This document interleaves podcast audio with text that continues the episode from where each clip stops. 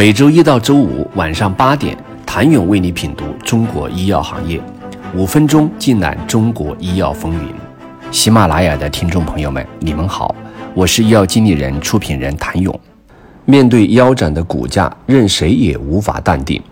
即使并不屑于做市值管理的恒瑞，也史无前例地在中报中披露了自己庞大的在研管线，并接连发布公告，宣示了自己业务上的一系列收购与布局。投资者们第一次知道，恒瑞的家底中包含着超过四十条已上市创新药产品后续主要临床研发管线，超过四十款在研创新药产品。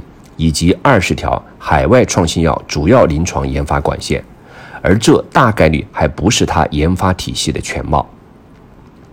孙飘扬重掌帅印后，更加注重研发效率和资源整合，其中一个方针便是将没有差异化的产品该停就停，这也使得恒瑞管线更加聚焦。仔细梳理恒瑞的管线，可以发现，恒瑞虽然还并未完全摆脱 Me Too 的桎梏，但对 First in Class 布局已经在路上，在将成熟靶点做大做强的同时，他也渴望在前沿领域证明自己的能力。目前，恒瑞在研创新药产品中虽然不乏 BTK、HER2 ADC、JAK1 等海内外药企布局的热门靶点，但公司同时也在搭建一系列具有自主知识产权的新技术平台，包括。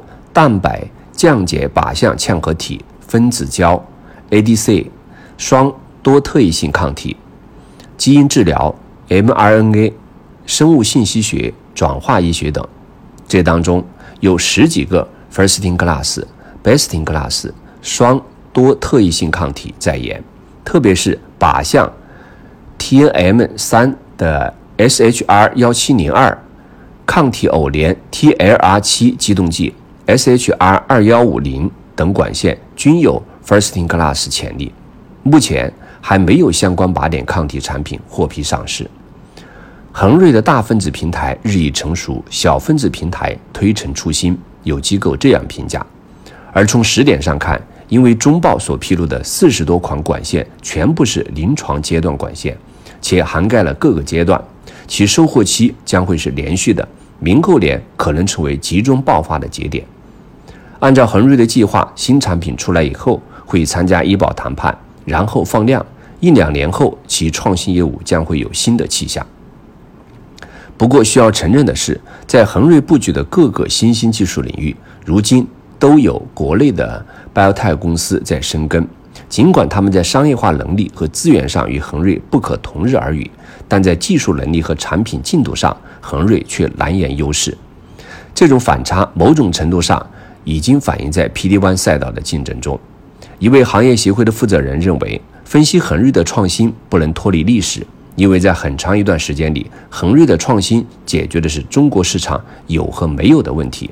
这和当年的贝达一样，有了 IP 才能让老百姓用上创新药，而如果没有 Fast Follow，根本没办法把国外进口品种的价格拉下来。这个意义其实非常重大。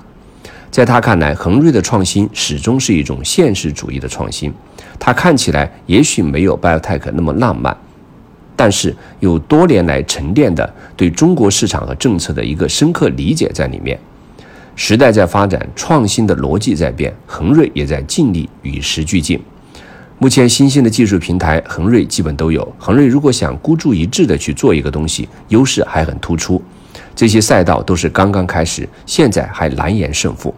自研也不是唯一的途径，未来可以用合作开发或者 licensing 来做产品，关键是要保持在场不掉队。好靶点永远都在，靠自己是研究不完的。今年以来，恒瑞开始在 BD 上持续发力，有消息称，过去一年恒瑞 BD 的五千多家公司，这一变化受到市场的强烈关注。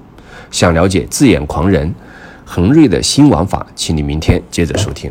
谢谢您的收听。想了解更多最新鲜的行业资讯、市场动态、政策分析，请扫描二维码或添加医药经理人微信公众号“医药经理人”——医药行业的新闻与资源中心。我是谭勇，明天见。